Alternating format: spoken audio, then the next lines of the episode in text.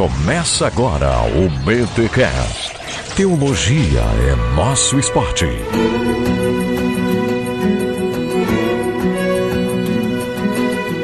Muito bem, muito bem, muito bem. Começa mais um BT Cash, de número 271, rapaz. Eu sou o Rodrigo Bibo e eu estou vendo com a minha filha muito aquela musiquinha. Jonas era um pregador, ia onde mandava o Senhor. Nossa, tu é muito crente, hein? Eu tô, cara, minha filha tá me deixando cada vez mais crente, porque aqui é muito. O mundo é uma viagem, três palavrinhas. Cara, eu tô usando três palavrinhas até em pregação, irmão. Você tem uma ideia do nível. aqui é o MAC e o Ministério da Saúde adverte: é, ingerir Jonas da indigestão. Ai, muito bom. Peixe grande que o diga. Gente, estamos aqui em mais um episódio da série Aliança. Ó, vocês que estavam pedindo pela série Aliança, ela voltou e vai ter mais episódios ainda até o final do ano. Olha. Então, ó, voltou, ó, voltou a série Gigantes, né, McKay, com o, o Eckhart, o mestre Eckhart. Baita episódio. Baita episódio. Voltou a série Aliança. A série Parábolas a gente admite, tá meio em off aí, mas a gente vai resgatar ela pro ano que vem. A série Parábolas não morreu, tem muita parábola ainda para ser é, feita, mas voltamos aqui com a série Aliança e trouxemos um pastor que há muito o pessoal pedia para nós, Mac, que é o pastor Carlos Vailate. Olha só. É, para quem aí é o telespectador do Vejam Só, já deve ter visto ele por lá várias vezes, mas finalmente ele figura aqui no BTcast. E se você conhece o Carlos Vailate e já pensou: "Ah, mas ele é de uma linha teológica diferente da minha". Deixa de ser bobo. Ouça esse episódio que é sobre Jonas, meu amigo. É sobre o livro de Jonas e Mac. Ficou baita. Baita do tamanho do peixe que comeu Jonas. Olha aí. Ou não comeu? Não sei, eu tenho as minhas dúvidas. Será que é real? Olha aí. Não sei. Galera, ouça aí esse episódio porque ficou muito legal. É aquele para você passar aí nos grupos da igreja de WhatsApp, compartilhar nas redes sociais, porque isso muito nos ajuda. Mas antes de sermos engolidos pelo grande peixe, os nossos recados paroquiais.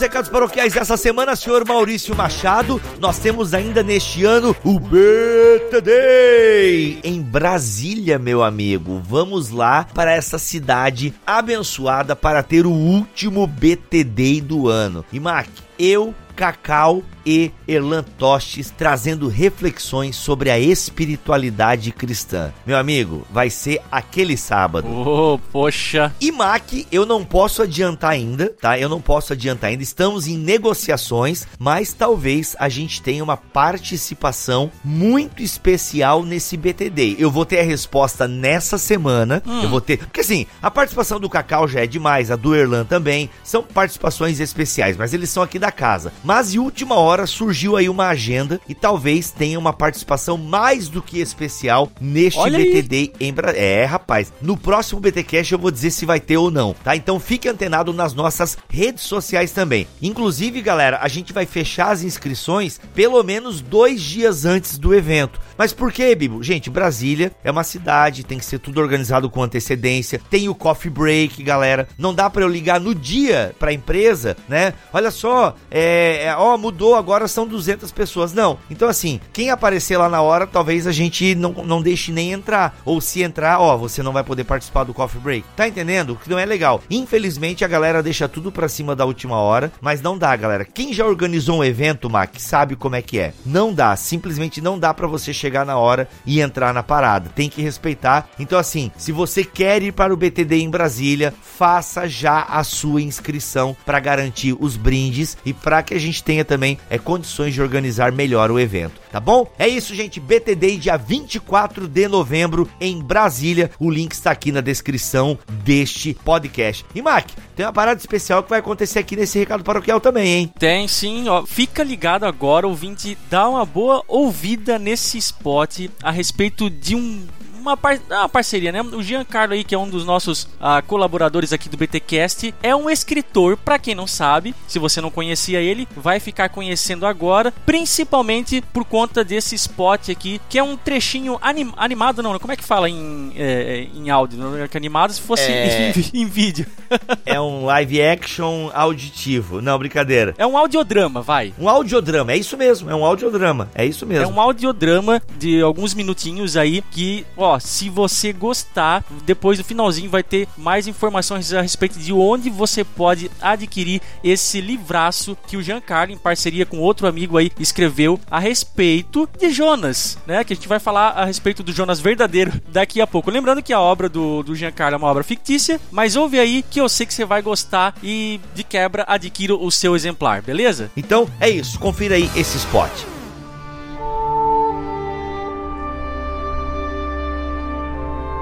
Era uma noite sem nuvens. Estrelas de diversas grandezas formavam desenhos exuberantes, como grãos de areia colorida, salpicados sobre um véu infinito e absolutamente negro. Mesmo a olho nu, era possível contemplar uma ou duas galáxias, poesia escrita em luzes e cores, numa dança suave, quase imperceptível para os não treinados, mas perfeitamente bela até para os mais selvagens dos homens. Sobre a terra, no meio do deserto, a paz manifesta sugeria ser impossível notar qualquer presença humana. No alto da montanha, porém, com as luzes apagadas, sentado sobre uma manta, do lado de fora de sua tenda, um homem velho e inquieto lia esses versos, identificava rimas e catalogava as mensagens estampadas no firmamento. Sua única companhia era Malak, o telescópio passado de geração a geração em sua família construído sob encomenda com as lentes mais precisas e complexas já inventadas pelos sábios artesãos de Tarshish a partir da mais fina areia de Zebulon. Com ele, Iona conversava sussurrando. De súbito, os lábios do astrônomo cerraram em uma linha reta. Riscando o céu, forte e poderoso, surgiu Mishpat, o cometa que, segundo os registros antigos, podia ser avistado somente a cada mil anos. Era aquele o objetivo principal de sua expedição, para não dizer o momento mais importante da sua vida. Gerações de sua família desejaram sem sucesso presenciar a passagem do astro. Graças aos céus, ele vivera o suficiente para isso. A surpresa, porém, era esta: o astro localizava-se completamente fora de curso. Sua trajetória não batia em nada com a previsão, feita ao longo de toda uma vida, com base nos registros históricos e em complexos cálculos físico-astronômicos. Havia algo errado com o velho Mish. Iona salpicou um pó avermelhado sobre uma lâmpada de óleo e imediatamente tudo num raio de 5 metros ficou iluminado.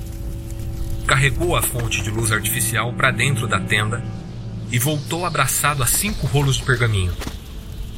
Encaixou a lâmpada no velador e curvou-se sobre os escritos. Sua expressão era séria e compenetrada. Os olhos corriam firmes pelas letras e gráficos. Vez ou outra, ele se voltava ao telescópio para conferir se algo havia mudado na posição de Mishpat. O brilho das estrelas já começava a se ofuscar e o céu era tomado por um tom avermelhado. O dia começava a surgir no horizonte quando o sábio finalmente chegou a uma terrível e inequívoca conclusão. A capital do império seria dizimada.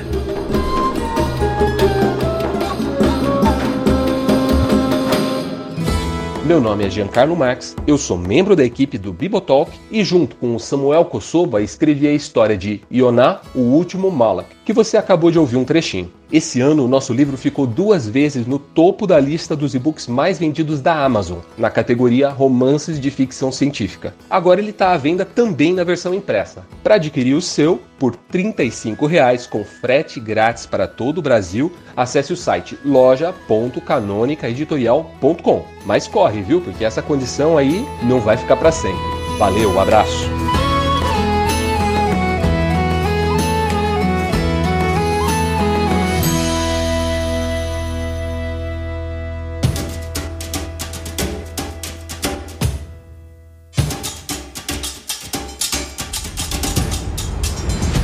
Bem, pessoal, e neste episódio da série Aliança, aqui em Bibotalk.com, a gente vai pular um pouco a cronologia dos fatos e dos acontecimentos e vamos para um profeta que na nossa Bíblia está lá nos profetas menores, que é Jonas. E aí você já deve saber, você viu no título do episódio, o porquê a gente fez esse corte, né? Por que, que a gente já tá pulando do cronista aqui para Jonas? Porque a gente teve a oportunidade de gravar com o pastor Carlos Vailate. Seja bem-vindo ao Bibotalk, pastor. Obrigado, Bibo. Obrigado também, agradeço aí uma, uma boa tarde, bom dia, enfim, um olá para todos os ouvintes aí do Bibotalk e muito obrigado pelo convite para participar desse momento, viu, Bibo? Que isso, pastor. A galera tem pedido. É claro que o pessoal às vezes te pede aqui porque eles querem ver aquelas discussões lá do Vejam Só, né?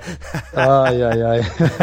pois é, rapaz. Aí o pastor Carlos, não, não, eu quero falar sobre Jonas. Vamos falar sobre Jonas. Pastor, você que manda, vamos falar sobre Jonas. Pastor Carlos, fale um pouquinho de quem é você, o que, que você faz. Tem muitas pessoas que já lhe conhecem, tanto que elas já pediram a sua presença aqui, mas outros ainda não lhe conhecem. Então, quem é Pastor Carlos Vailate? Ah, vamos lá, Bibo. Eu, uh, bom, eu sou pastor de uma igreja independente que fica aqui na zona leste de São Paulo, né, que se chama Igreja Evangélica Jaboque. Tenho, vamos lá, tenho 45 anos de idade, nasci em 28 de fevereiro Olha aí. de 73 em São Caetano do Sul, ABC Paulista. Esse é um resumão aí, né?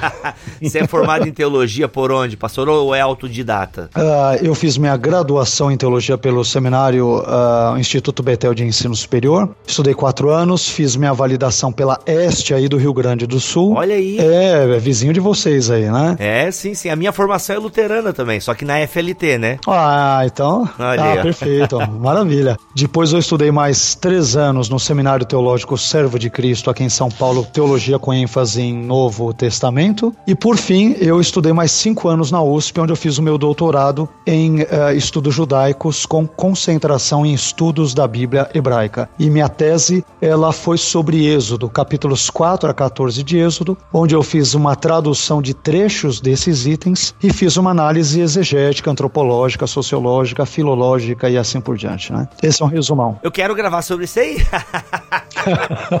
Muito bom, ó. Vai ter que voltar aqui agora, hein, pastor? Oh, meu Deus, seria uma honra viu? Podemos marcar um outro momento com o maior prazer do mundo, viu? Ok, então vamos voltar porque isso aí é muito legal. Dá- a gente já passou por êxodo, mas com certeza no seu trabalho tem mais coisa aí que a gente pode cavocar. Até porque, como os nossos ouvintes já sabem, na série Aliança a gente dá um ampassant, a gente dá um panorama do texto, meio que uma introdução para quem vai começar a ler o livro, né? Ou para quem tá dando estudo bíblico, para dar uma ambientada. Por falar em ambientada, pastor, a gente. Ah, ah, eu esqueci de lhe perguntar, você já escreveu e lançou quantos livros? Olha, eu escrevi quatro livros e coescrevi um quinto, né? O meu primeiro livro foi o Manual de Demonologia, que foi a minha dissertação de mestrado. O segundo foi Expiação Ilimitada, daquela série da coleção Arminianismo pela editora Reflexão. O terceiro foi a minha tese de doutorado, que foi publicada também pela Reflexão, que eh, se chama As Dez Pragas e a Abertura do Mar. E o mais recente agora, fresquinho, eu publiquei em agosto, portanto, a coisa de um mês, um mês e pouco atrás, que é Jonas, Introdução, Tradução e Comentário, né? Além disso, houve uma coautoria com uma obra, salvo engano, o título foi Igreja Reformada, sempre sendo reformada, mas a partir de uma perspectiva ah, do arminianismo clássico e wesleyano. Eu fiz em coautoria com outros irmãos queridos, Vinícius Couto, Marlon Marques, Tiago Titilo e alguns outros irmãos aí queridos, né? Também o Wellington, Mariano e assim por diante, né? Ou seja, a gente vai falar aqui de um livro que acabou de sair da barriga da baleia, tá fresquinho.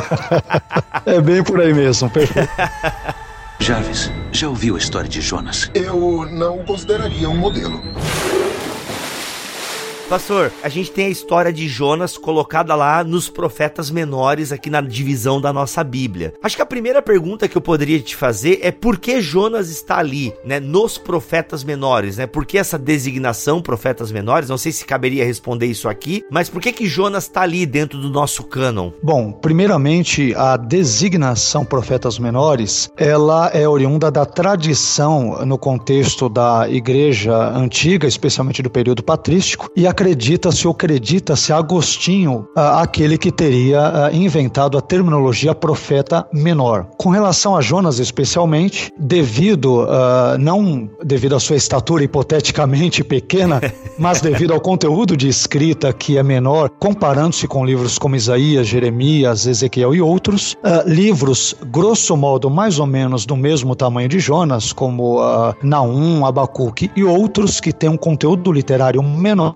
foram portanto, uh, ao longo da história da igreja, classificados dessa forma como menores. Né? Agora, quanto à questão da ordem que ocupa no cânon, uh, se você pegar alguns cânons distintos, né, alguns textos da Bíblia hebraica distintos, Jonas ele poderá ocupar localizações também distintas, um pouco mais a posteriori, lá adiante, ou um pouco antes. Mas, ao longo do tempo, ele ficou sacramentado na posição que hoje se encontra, conforme uh, verificamos, por exemplo, nas nossas Bíblias e também na Bíblia hebraica, ou seja, o Antigo Testamento padrão, que é a Bíblia hebraica Stuttgartense, que é a obra crítica padrão nos estudos do Antigo Testamento e que serve de padrão para a tradução no mundo inteiro, né? Entrando especificamente na, na história que Jonas está narrando, né? Ele é um profeta em Israel. Como é que a gente localiza dentro da cronologia da história de Israel, onde a gente encaixa Jonas, em que período que ele foi profeta? Como é que a gente localiza ele aí dentro da cronologia da história de Israel? Muito boa pergunta, Bibo. Uh, o que ocorre? O próprio livro de Jonas em si, ele não nos fornece uma ambientação histórica clara sobre, por exemplo, quem teria sido o seu autor ou em que período da história ele teria vivido. O que ocorre? Normalmente nós identificamos, nós entenda-se, eu, por exemplo, e eu diria que talvez isto envolveria uma perspectiva mais conservadora, normalmente entende-se que o Jonas do livro que leva o seu nome seja o mesmo uh, personagem que apareça ou aparece ali em Segundo Reis no capítulo 14, versículo 25. Jonas de Gath-Hefer, né? Então, se estes de fato são as mesmas personagens, o Jonas do livro de Jonas é o mesmo Jonas de segundo Reis 14, 25, e eu particularmente entendo que sejam, então nós podemos situá-lo uh, no reinado de Jeroboão II, né, um rei ali de Israel, que reina durante mais ou menos 786 a 746 a.C. Portanto, poderíamos situar Jonas uh, no oitavo século antes de Cristo. E ele seria contemporâneo de profetas como Oséias e Amós. Historicamente, de forma bem sintética, eu diria isso. Ou seja, então o reino de Israel já está dividido. Perfeito. Jarvis, já ouviu a história de Jonas? Eu não consideraria um modelo. Quando a gente pensa em Jonas, por exemplo, é a história preferida da minha filha, né? Ela já sabe contar quase a história de Jonas. Que maravilha, ela tem bom gosto. Olha aí, né? é, ela tem um quadrinho, cara, tem um quadrinho da editora 100% Cristão, e é um quadrinho muito legal, bem ilustrado, e aí eu comecei a ler o quadrinho com ela, sabe? E ela foi lendo e tal. Eu, claro que a gente vai fazendo adaptações é, para criança e tal, mas a gente quando pensa no profeta Jonas, a gente já lembra direto de Nínive. Com base então nessas informações, é isso mesmo, eu posso reduzir reduzir uh, o ministério de Jonas a uma profecia que ele vai trazer ao povo de Nínive? Ou eu consigo, não, o ministério de Jonas é um pouco mais do que isso? Então, o ministério de Jonas, ele é um pouquinho superior a isso, né? Como nós comentamos agora há pouco, uh, bom, segundo, aqui eu vou entrar em algumas questões um pouco da tradição judaica, se você me permite, né? Claro. Mas de acordo com o Midrash, né, uma, uma compilação de histórias em tom homilético sobre Jonas, Jonas, por exemplo, ele teria profetizado três vezes. Na primeira delas, que envolveria segundo Reis 14:25, ele profetizou a expansão territorial de Israel, e isso ah, de fato ocorreu. Se lermos segundo Reis 14:25, versículo 24, 26 ali ah, no seu entorno, nós veremos que isso de fato ocorreu. E, em segundo lugar, ele teria também profetizado a destruição de Jerusalém ao reino do sul, Judá, ah, caso seus habitantes não se arrependessem. Isso nós já não encontramos claramente nas escrituras, que fique claro, né? E a terceira profecia já encontramos que envolve a destruição de Nínive. Então, é, quando lemos o texto de 2 Reis 14, percebemos que ele foi um profeta bem sucedido na sua profecia, porque ele profetiza de fato a expansão territorial de Israel e no contexto de 2 Reis 14 ela ocorre. E no caso da destruição de Nínive, há discussões entre estudiosos de um viés, talvez eu diria um pouco mais liberal ou não. Alguns dirão que a profecia dele não se cumpriu, outros dirão que se cumpriu, e aí eu diria que isso envolve e entendermos se ela foi uma profecia contingencial e condicional ou não, como eu entendo que no caso fora. Se ela foi contingencial ou condicional, portanto ela se cumpriu, né? Quando tu faz essa distinção contingencial e É, ou condicional. quer explicar um pouco mais pra nós? Claro, claro, vamos lá. Eu diria o seguinte: ah, na minha leitura, ah, na maioria das vezes, sem medo de errar, em que profecias ocorrem no Antigo Testamento, elas têm um tom contingencial ou condicional. São as mesmas expressões, estou me valendo de uma expressão sinonímica, né? Então o que ocorre? Quando Deus diz algo, algo vai ocorrer, este algo, apesar de eh, esta, este elemento condicionante não estar explícito, por exemplo, em Jonas, ele pode ser inferido à luz de todo o seu contexto. Ou seja, quando ele diz, olha, daqui a 40 dias em Nínive será destruída, entenda-se, ela será destruída se e somente se vocês ninivitas não se arrependerem. Aliás, isso nós podemos depreender de Jonas capítulo 4, versículo 2, onde Jonas diz que ele conhece a Deus, ele diz que, olha, Deus é um Deus clemente, misericordioso, se arrepende do mal. Então, é, em outras palavras, Jonas sabia que a sua profecia estava condicionada no seu cumprimento ao arrependimento ou não dos ninivitas. É isso que eu quero dizer com uma profecia condicional ou contingencial que, ah, na minha leitura, a maioria esmagadora das profecias bíblicas, especialmente veterotestamentárias, elas se enquadram exatamente nessa categoria. Jarvis, já ouviu a história de Jonas? Eu não o consideraria um modelo. Quando a gente fala então de autoria e data, a gente pode falar o que acerca de Jonas? Bem, data a gente pode imaginar, né? Mas como é que tu definiria na discussão que você traz? Como é que a ortodoxia cristã realmente geralmente se posiciona na autoria e data do evangelho? Do evangelho? Ó, por que não? calma, calma, eu tô brincando. Não, né? não, não tem problema. É que eu tô estudando os evangelhos agora para dar o estudo bíblico na igreja à noite, eu tô só com o evangelho na cabeça, tá? Mas autoria e data de Jonas, então, como é que a gente consegue é, falar a partir de um, do que é mais aceito pelos ortodoxos, né? Então, a autoria de Jonas é muito complicado nós ah, imaginarmos agora a autoria, né? Porque, como eu disse, Jonas ele é um livro anônimo. Então, nós não temos como, de fato, saber quem teria escrito. Agora, quando nós vamos para um contexto mais ah, da tradição, mais uma vez evocando aqui a tradição, então a tradição judaica irá dizer que foram sábios da grande assembleia num contexto judaico, e isto teria se dado entre quinto a terceiro séculos antes de Cristo, que teriam escrito não apenas Jonas, mas os doze profetas assim tradicionalmente denominados. Né? Agora, ah, eu diria que de uma forma tradicional, sendo conservador, nós poderíamos dizer que Jonas é uma obra anônima, sem medo de errar, porque é anônima mesmo. Todavia, existem alguns estudiosos, como Gleason Archer, por exemplo, na sua obra Merece Confiança no Antigo Testamento, que ele advogará a Jonas como o próprio autor do livro que leva o seu nome. E aí ele vai usar como argumentos, ele vai dizer, olha, vários outros autores, num contexto especialmente romano, clássico, antigo, eles ah, se referem a si mesmos na terceira pessoa. Então isso, portanto, deve ter ocorrido também no livro de Jonas. Eu entendo que esta seja uma possibilidade, mas a meu ver é, é, é, na verdade é mais uma forçação de barra. Poderia haver isso em Jonas, mas para sermos honestos com os dados escriturísticos, Jonas é uma obra anônima, cuja tradição judaica atribui aos sábios da grande sinagoga entre o quinto e terceiro séculos antes de Cristo, como mencionei, e outros autores dirão que é o próprio Jonas escrevendo, portanto, uma espécie de autobiografia. É, podemos até imaginar que isto seja verdade, mas não temos como corroborar literariamente, escrituristicamente, esse tipo de informação. Ou seja, mas ele não teve dificuldades para entrar no cânon, né, do Antigo Testamento, né? Pelo que eu lembro da formação do cânon, foi um livro tranquilo assim, né? Tranquilo, não teve nenhum problema. Quanto à sua entrada no cânon, nós tivemos apenas alguns, os chamados antilegômena, quando estudamos o Antigo Testamento, né? E estes livros seriam, na verdade, Provérbios, Eclesiastes, Cantares, Ezequiel que, uh, e Esther, que entrariam nessa categoria, estes cinco livros. Jonas, portanto, não teve nenhum tipo de uh, problema nesse aspecto. Ele é o que a gente chama de prolegômena.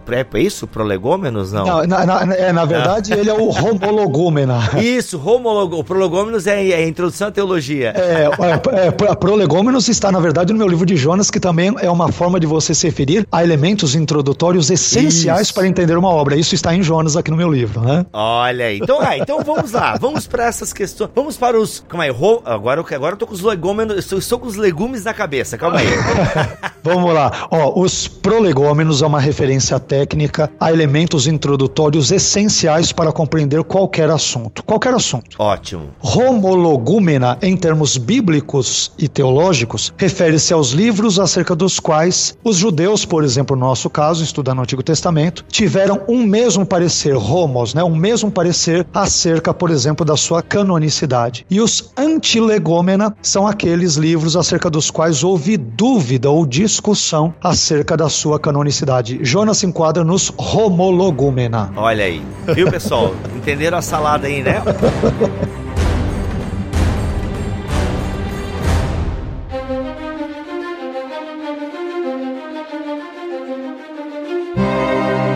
Falando então agora dos prolegômenos de Jonas. A questão de gênero entra aí nos prolegômenos? Entra, entra perfeitamente, perfeitamente. Porque essa é a grande. é, Assistindo o filme dos Vingadores, né? A, gente percebe lá que o Tony Stark quer fazer exegese e ele pergunta pro Jarvis: Jarvis, você conhece a parábola de Jonas, né? Aham. E o Jarvis diz que conhecia e fala: Isso não é uma boa ideia. E o Tony Stark então entra lá no meio daquele bicho, é, daquele Chitauri lá, daquele bicho gigante do Chitauri. Ou seja, essa questão do gênero é bem discutida ah, na academia. Ou não é mais, e eu tô atrasado na discussão, mas qual é o gênero literário de Jonas? Olha, você tocou num ponto nevrálgico aqui da situação, tá? Se eh, quando eu tiver, enfim, eu não sei, eh, se você tiver a oportunidade de ler o livro, eh, ou os queridos ouvintes também que agora nos escutam, eu creio que a minha obra em português é aquela que mais trabalha detalhadamente esse assunto. Eu sugiro, para você ter uma ideia, 16 possibilidades de gêneros literários para Jonas, né? 16 e na verdade acabo adicionando o meu, 17 para ajudar ainda mais o meio de campo, né? Caraca! É, então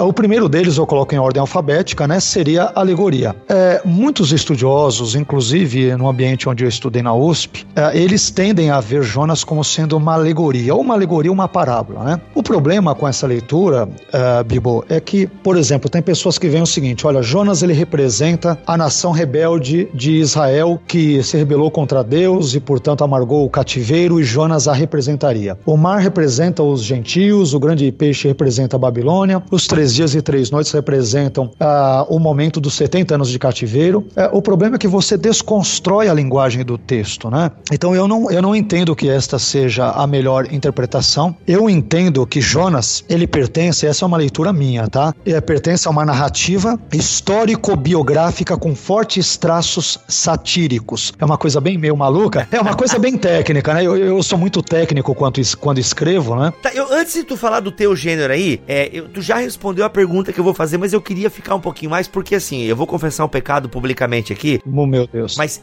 eu acho muito legal ler Jonas como uma parábola. Tá. Assim, eu não porque eu não acredite que alguém possa ter ficado, né, no ventre de um peixe grande, até porque tem histórias que já aconteceram nesse sentido de homens que saíram mesmo do ventre de baleias e tal. correto, correto. Ou porque, ah, uma nação inteira se converteu e talvez a gente não tenha registro histórico dessa conversão em massa de todo um povo e tal. Então, assim, que são pontos que eu diria que, ai, tem um pouco de dificuldade com isso. Mas, ler ele com uma parábola também não me traz, eu não vejo como problema em última análise. Por mais que Jesus cite Jonas e tal. Então, eu queria que tu primeiro desmontasse, né, porque tu não acredita e não defende essa possibilidade. Então, eu queria que tu falasse um pouquinho mais, pra quem sabe eu me converta e tal. E pode fazer o apelo no final, que a gente tá aqui. Vamos lá. Bom, não tenho nenhuma pretensão de convertê-lo quanto a isso, né? Mas vamos lá. Com relação à parábola, depende da definição que dermos à parábola. A parábola, no livro, eu o defino como um conto que ele representa a vida real e ele incorpora uma certa verdade moral ou espiritual. O problema, quando nós eh, analisamos Jonas como uma parábola, é que normalmente parábola entende-se como algo possivelmente desprovido de historicidade. Você está entendendo? Então, por exemplo, Jonas, olha, se Jonas existiu mesmo ou não, o peixe existiu ou não, se ele esteve em Nínive ou não, enfim, a história dele, os quatro capítulos dele encerram lições importantes para a nossa vida. Que Jonas tem esse aspecto, essa pegada didática, vamos dizer, eu não tenho nenhum tipo de problema em entender. A minha preocupação é que quando você classifica Jonas com determinados né, gêneros literários, isto pode soar como se a obra fosse uma mera ficção e que, portanto, ela seja desprovida de total historicidade. Essa é a minha preocupação. Então eu entendo que Jonas foi um personagem histórico, o peixe existiu, Nínive existiu, os ninivitas se converteram em massa sim, quer dizer, eu creio exatamente tal como o texto uh, me diz e não vejo nenhum tipo de motivo técnico, linguístico, histórico, qualquer que o valha, que venha me demover dessa perspectiva. Então, quando eu falo de parábola, a minha preocupação é se a parábola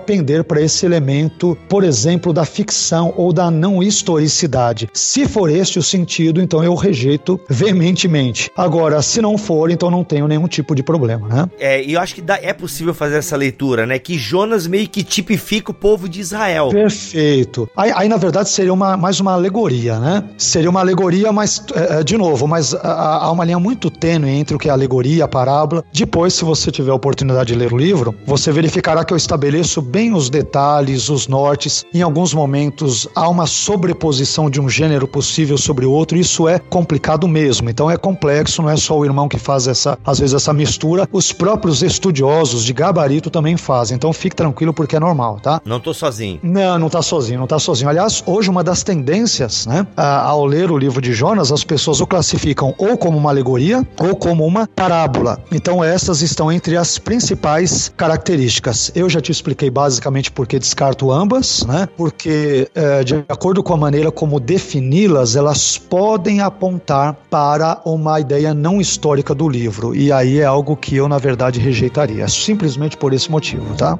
Jarvis, já ouviu a história de Jonas? Eu não o consideraria um modelo.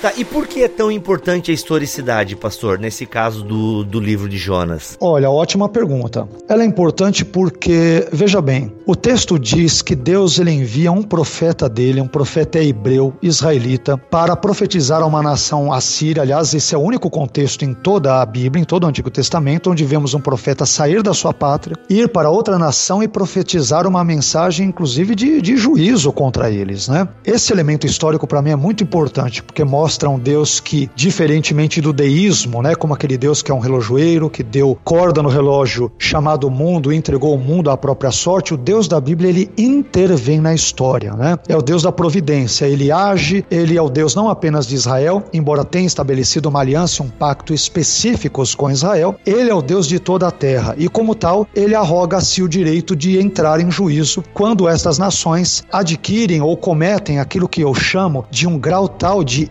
intolerabilidade, ou seja, os seus pecados adquirem um tom tal de intolerabilidade, quando Deus diz: Olha, chega, chegou o momento de intervir, e é isso, a meu ver, que ocorre em Jonas uh, de forma incipiente. Não se cumpre em Jonas, graças a Deus, vamos dizer, mas infelizmente depois se cumprirá em Naum, porque os ninivitas, se não a mesma geração, uma outra, acabam voltando para os mesmos pecados dos seus antepassados. Então, daí a importância de citar a historicidade de Jonas, mesmo porque esse livro também é citado por Jesus no Novo Testamento, né? Talvez você tivesse isso em mente, estudando os evangelhos também tudo, né? Ah, mas Jesus ele cita Jonas e o confinamento de três dias e três noites ah, no ventre do grande peixe em Jonas como algo que aponta para o seu próprio ah, estado de morte, os dois, três dias ali aproximados, né? Eu digo porque provavelmente eh, Jesus no Novo Testamento ele não ficou três dias e três noites ali na Terra, ele ficou menos, né? Mas há uma, uma é uma linguagem, né? uma figura de linguagem, onde parte do dia é tomado pelo todo e tudo, mas para todos os efeitos, Jesus ficou os três dias. Então Jesus toma o relato de Jonas e do grande peixe, portanto, a sua história, como algo histórico. E, portanto, deshistoricizar o relato de Jonas é tanto comprometer a intervenção divina, o caráter divino, as ações divinas no contexto veterotestamentário, quanto colocar em dúvida a própria pessoa de Jesus, sua obra, a sua característica, sua divindade e assim por diante. Por isso que eu diria que isso é perigoso perigoso. Pastor, então a gente já descartou essas hipóteses aqui. Qual é o gênero literário então? Você já falou ali alguns minutos atrás, mas eu te interrompi. Então, como é que você classifica Jonas? Ah, na minha leitura, Bibo, eu classifico Jonas como uma narrativa histórico-biográfica com fortes traços satíricos, né? Então, é uma narrativa histórica, para mim é verdade, ocorreu. Biográfica porque tem como personagem humano central Jonas, apesar do personagem maior de todos é o próprio Deus, o próprio próprio e tem fortes traços satíricos porque nós vemos uma sátira, uma ironia presente uh, em Jonas. Por exemplo, uh, Jonas que se acha em algum momento ali, da, na verdade, ao longo dos quatro capítulos, meio que o dono da verdade, um senhor teólogo, uh, Deus ele não lhe permite que ele dê a última palavra. A primeira palavra é a de Deus, a última é de Deus em Jonas, e eu diria que Deus ele funciona como uma espécie de um grande rabino que ele coloca Jonas numa encruzilhada e o deixa sem resposta. Talvez para chamar a atenção dos leitores e ouvintes e dizer: olha, uh, e vocês? Vocês seguirão ao lado de quem? De Deus? Deus é que tem a razão ao amar todas estas pessoas aqui, os ninivitas e assim por diante? Ou Jonas que se preocupa mais com plantas, com coisas mais efêmeras e assim por diante? Então, é, essa é uma questão bem importante que eu aventaria nesse momento, né?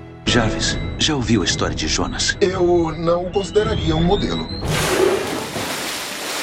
Pastor, antes da gente entrar na mensagem do livro em si, ela, a gente tá ainda nos prolegumes aqui, né? A gente tá na salada, nos prolegumes aqui.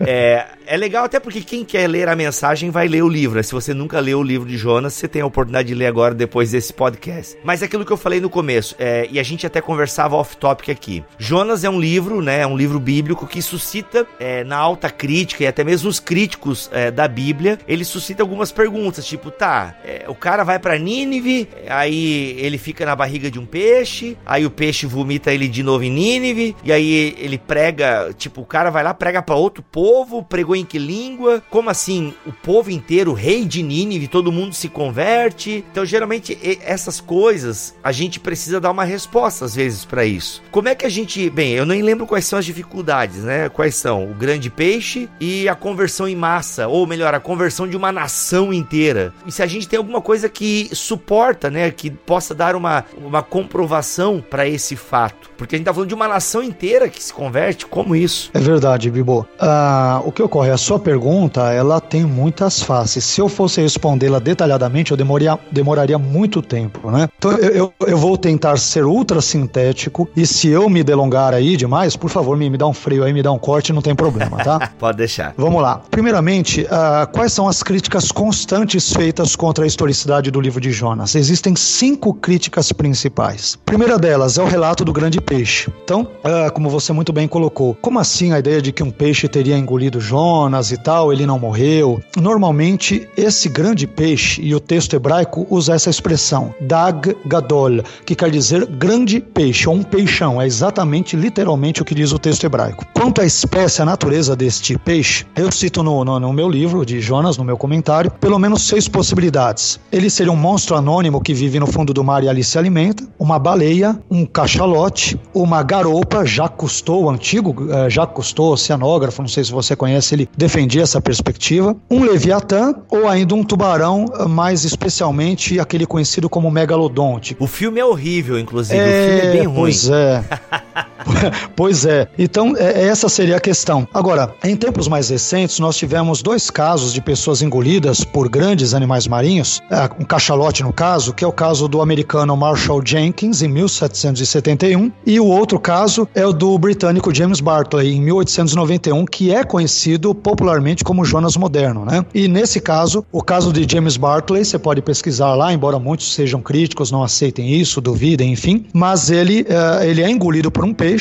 No dia seguinte, os uh, marinheiros resgatam ele lá no ventre do animal, ele está agonizando nas suas vísceras e depois de poucas semanas ele é, é recobra totalmente a sua consciência, fica bem em tudo. Então nós temos algo documentado disso na história. Estou sendo bem rápido, tá? O segundo caso envolveria o, o tamanho de Nínive. Peraí, como que Nínive é uma grande cidade, como diz o hebraico Irgdolá, uma grande cidade? Quando nós analisamos estudiosos como Felix Jones, que ele fez trabalhos de escavações e tudo, ele disse que Nínive tinha uma circunferência total de 12 quilômetros e 70 metros. Outros estudiosos, Thompson e Hutchinson, eles vão dizer, não, tinha 10 quilômetros 907 metros, ou seja, há uma distinção aí de um quilômetro mais ou menos com os dados de Jones. Agora, existe um historiador grego, Diodoro Ciclo, que ele vive no primeiro século antes de Cristo, de 90 a 30 antes de Cristo, e ele vai descrever Nínive como uma cidade que tinha 96 quilômetros de circunferência, portanto era uma mega cidade, né? E aí, segundo outro uh, estudioso, uh, Heródoto, ele vai dizer o seguinte: olha, a caminhada de um dia, uma expressão que a gente encontra vez por outra na Bíblia, né? O dia da jornada de um dia, aquela coisa toda, seria, segundo Heródoto, o equivalente a 32 quilômetros. Ora, se Nínive era uma cidade de três dias de caminhada e um homem normalmente caminhava 32 quilômetros, um homem vigoroso, robusto naquele período assim caminhava, então os três dias de caminhada eles dão exatamente os 96 quilômetros que foram ali uh, indicados por, Deodoro, por Diodoro Ciclo. Então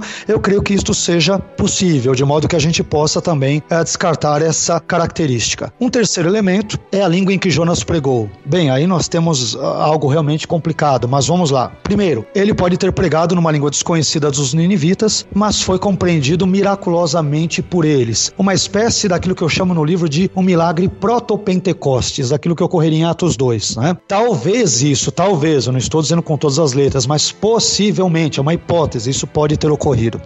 Segunda hipótese, Jonas ele pregou em hebraico, mas contou com a ajuda de um tradutor. É possível? É possível, mas não há nenhum elemento disso no texto, mas é uma possibilidade. Ele poderia ter se apresentado como um mensageiro na cidade e aí, quem sabe, o mensageiro receberia uma, uma interpretação, alguma coisa assim, né? Corretíssimo. Isso é absolutamente possível e razoável de se entender. A única preocupação quanto a isso é que nós não temos nenhuma evidência clara e contundente no texto, né? Então, para nós sermos honestos, então todas as possibilidades eu avento no texto, as questões mais complexas e difíceis eu trabalho todas elas no texto, né? Todas. E depois, uma vez por outra, eu compro a minha ideia e falo, olha, eu, eu sigo mais essa, aquela e tal, né? Mas são informações plausíveis. Então, Jonas pregou em hebraico, mas teve a ajuda de um tradutor, é absolutamente plausível. Terceira explicação, ele pregou em aramaico. O aramaico na época era a língua franca do mundo, então é possível que ele tinha, eh, tinha pregado ali, tivesse pregado em aramaico. E a quinta, a quarta, melhor dizendo, a quarta explicação é que Jonas ele pregou em algum outro idioma não mencionado na Bíblia, mas que deveria ser aparentado de algum modo com o idioma ninivita, uma espécie de um idioma aparentado com o assírio ou com o acádico, alguma outra uh, língua que não nos é revelada pelo texto bíblico. Mas resumindo, é absolutamente plausível que ele tenha pregado, por exemplo, em aramaico ou tenha pregado em hebraico com auxílio de um tradutor, de um escriba na época, alguém que teria auxiliado. É possível, tá?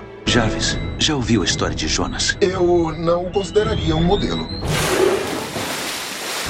Basicamente é isso. E em, em, último lugar, em quinto lugar, a conversão em massa dos ninivitas. Isso. É, eu não vejo nenhum problema, porque assim, o, o nome de Nínive, Ninua, em assírio, quer dizer cidade do peixe ou lugar do peixe. Então, se eu levar isso em consideração, a adoração dos ninivitas de Nanche, que era a deusa peixe principal, a principal divindade da cidade. O fato de haver um mito bem difundido de que Nínive fora fundada por um deus peixe. Então, se eu somar todos esses elementos, eu imagino que o fato de Jonas ter sido vomitado em Nínive deve ter chegado à população da cidade, isso deve ter se espalhado como notícia e facilitou a penetração e absorção da uh, mensagem. Deus agiu como uma espécie de um missionário transcultural, vamos assim dizer, né? Uhum, e ao uhum. fazê-lo, isso facilitou a absorção e a recepção da mensagem uh, de Deus naquele contexto. Então não tenho nenhum problema com nenhuma dessas críticas que são feitas contra a historicidade do livro ou de eventos nele relatados, né? Nínive é a capital da Assíria. Ou seja, se é a capital da Síria, né, ou foi a capital da Síria, é, Nínive existe ainda hoje não? Hoje equivale às regiões mais ou menos próximas a Mossul, no Iraque, que curiosamente é uma das cidades mais violentas do mundo hoje, tal como era no passado na época de Jonas. Olha que detalhe curioso, né? Mossul hoje ele é, é classificada, né, a cidade como uma das mais violentas do mundo, assim como era na região próxima, mais ou menos a Nínive, há cerca de uh, 2.800 anos atrás, quando quando foi a época do profeta Jonas. Caraca, olha aí. É, véio. pois é. Muda-se o, o, mundo, mas as épocas e os eventos continuam o mesmo, né? Olha só, e quem vai ser Jonas agora lá, hein?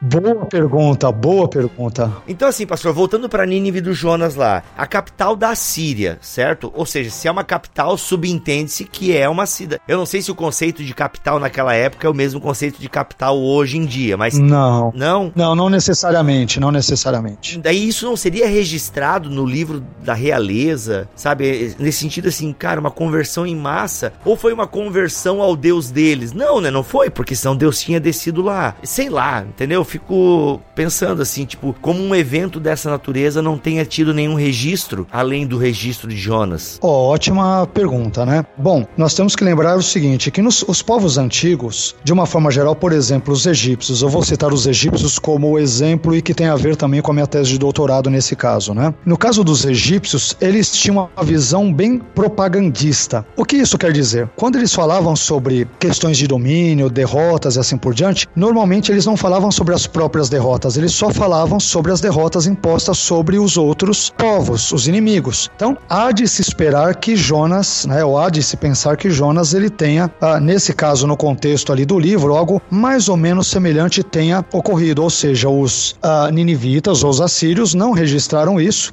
porque isso poderia ser uma vergonha para eles naquele passado ou por quaisquer outros motivos que não nos tenham sido ah, deixados. Então eu diria de forma resumida isso daí, Bibo. Pastor, pra gente caminhar no final, eu sei que você, querido ouvinte, já deve estar falando: "Ah, mas gente, é um ampassant e até para você quem sabe aí prestigiar o autor, né? E a reflexão não tá pagando nada para nós. A reflexão nunca paga nós, pastor Carlos. Fala de nós lá. Poxa, eu vou, eu Fala pra Carol. eu vou falar com a Carol, com o Wellington lá, pra, vou brigar com eles lá, viu? Ah, o Wellington tá ligado pro Wellington também não ajuda a gente, não, né? não, mas não é, é, é outro Wellington, é o Wellington, não é o Mariano. Ah, tá, outro Wellington. É outro Wellington, que é o braço direito dela lá, muito Olha gente aí. boa também, que auxilia. Eu vou, vou dar um toque pra eles, pode Vai dar deixar. moral pra nós, tá? Os filhos da moral. Então, assim, aí até pra você prestigiar também um autor nacional, é legal você até adquirir o livro caso você queira dar estudos bíblicos na sua igreja, tá? Então já perceberam que não é patrocinado, mas a gente não tem tempo de fazer aqui um pente fino do livro. O que que é fundamental quando a gente fala em livro de Jonas, pastor Carlos? É o que que a gente tem que ter na nossa cabeça, a mensagem do livro ou, olha, quando a gente falar em profeta Jonas, é importante que antes de vir essas críticas e tentar solucionar essas críticas, que são coisas importantes e a gente gastou a maior parte do programa nelas. Então para vocês verem que é importante, mas existe algo que deve transcender isso, que é a mensagem ou não sei se é a mensagem. O que na tua opinião a gente deve ter em mente quando a gente falar do profeta Jonas? Eu diria o seguinte: quando nós analisamos Jonas, aliás, uma brevíssima, rápida leitura do livro nos mostrará um dos elementos, um dos assuntos principais, um dos temas principais do livro, que é a soberania de Deus. Deus, ele é soberano sobre peixe, sobre mar, sobre vento, sobre os povos, nós não temos a menor dúvida quanto a isso. E, além de ser soberano, ele é um Deus compassivo. Então, eu diria que um dos maiores temas de Jonas, juntamente com o tema da soberania divina que perpassa cada uma das suas páginas, é o fato de o livro sublinhar o amor compassivo de Deus pela humanidade, o que envolve inclusive povos que estavam classificados entre os mais violentos e terríveis do mundo antigo, então, que eram os assírios. Então, o amor de Deus, embora Deus ele ame especialmente, particularmente Israel, estabeleça um pacto com os israelitas, todavia o amor dele, na minha leitura, se estende a todas as nações, a toda a terra. E isto não exclui os terríveis ninivitas. Deus os ama, deseja que eles se convertam, e esta é a mensagem do evangelho que podemos encontrar também de forma miniaturizada nos quatro curtos capítulos do livro de Jonas. Eu diria resumidamente isso daí.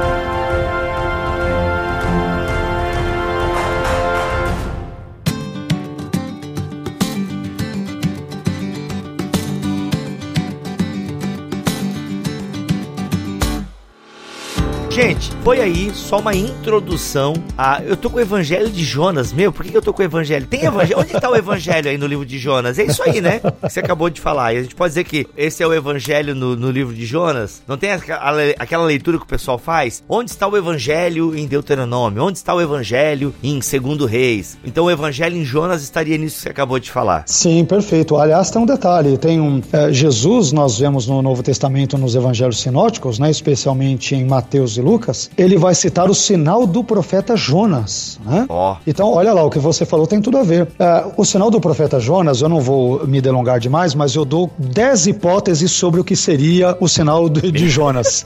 Então, no meu livro você encontrará tudo isso. Mas esse sinal se resumiria a dois: a mensagem de Jonas e ao livramento de Jonas do interior do peixe. Eu termino essa parte dizendo que, assim como o peixe ele vomitou a Jonas em terra firme, a morte ela também devolveu o Filho de Deus Jesus, porque, conforme Atos 2,24 diz, não era possível que ele fosse retirado, ou fosse retido, melhor dizendo, por ela. Né? A morte não conseguiu reter Jesus, tal como ocorrera com Jonas no contexto veterotestamentário. Este, a meu ver, seria o sinal do profeta Jonas, entre outras hipóteses elencadas no meu livro. É isso, pastor. Obrigado pela tua atenção aqui, né? Pelo teu tempo. Eu que agradeço, Bibo. Obrigado. Que, gente, é um tempo bem corrido e deu tudo certo aqui com as tecnologias, né? É. Estamos gravando aqui, deu tudo certo, graças a Deus por isso. Pastor, então a sua palavra final para os nossos ouvintes, inclusive pode nos despedir com uma bênção, que a gente sempre tem esse hábito aqui no BTcast. Ok, Bibo, eu quero agradecer a você pela gentileza do convite. Já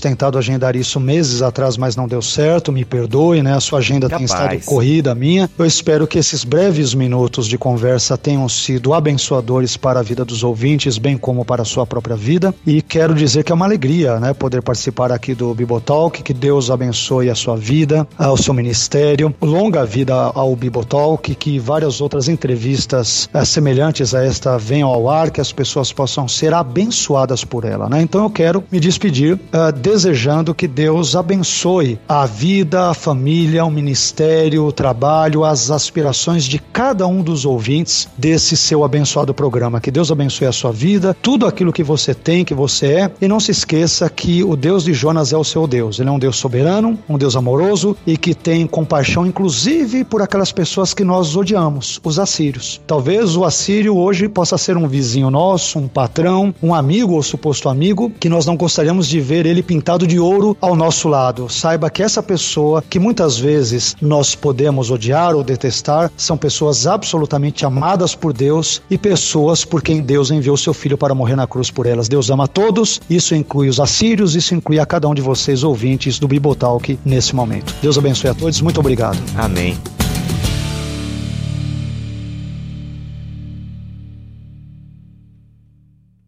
Este podcast foi editado por Mac Bibotalk Produções.